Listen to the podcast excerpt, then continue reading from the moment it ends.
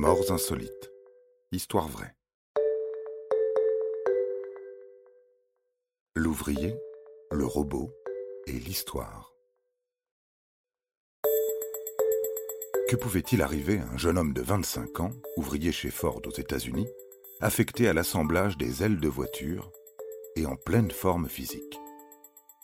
Quelle était la probabilité que Robert Williams entre tragiquement dans l'histoire et que sa famille touche 10 millions de dollars d'indemnité. Eh bien, c'est pourtant arrivé en 1979 à notre victime du jour, dans l'État du Michigan, qui est devenu le premier homme dans l'histoire du monde à être tué par un robot. En théorie, ça ne peut pas arriver, tout devrait bien se passer. C'est juste un robot qui aide les ouvriers à assembler les voitures. Mais bon, vous le savez, tout ne se passe pas toujours comme prévu. Ça paraît parfois tellement absurde, décalé.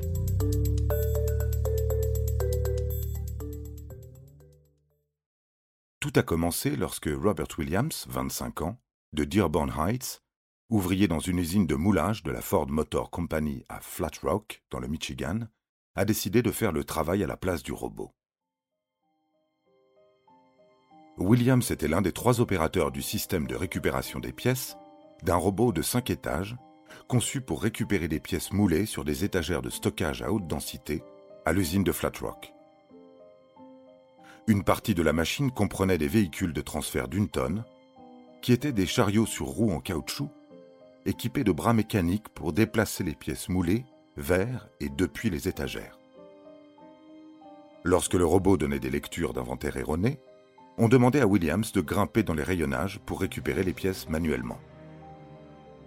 Un jour, Robert monte au troisième niveau de l'étagère de stockage, où il est frappé par derrière et écrasé par un des véhicules de transfert d'une tonne, le tuant sur le coup.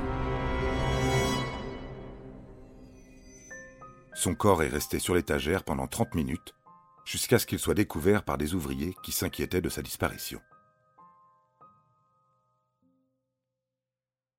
Sa famille a poursuivi les fabricants du robot, parlant de négligence dans la conception et la fabrication. Robert est entré dans l'histoire comme le premier décès humain dû à un robot. Selon le ministère de l'Industrie, on peut estimer le nombre total de robots industriels dans le monde à au moins 4 millions en 2020. Le 10 août 1983, un jury a condamné l'entreprise Ford à verser une somme de 10 millions de dollars d'indemnité à la famille de Robert porté à 15 millions de dollars en deuxième jugement en 1984. Voilà, voilà. Vous savez tout sur la fin tragique de Robert. Un conseil d'amis. Lorsque vous utilisez une machine ou un robot, soyez prudent.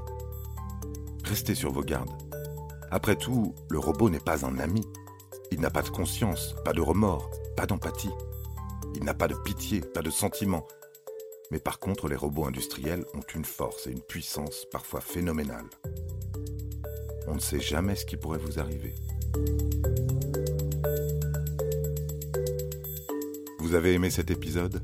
N'hésitez pas à le commenter, à le partager et à le noter. À bientôt pour de nouvelles histoires. Studio Minuit, créateur de podcasts addictifs.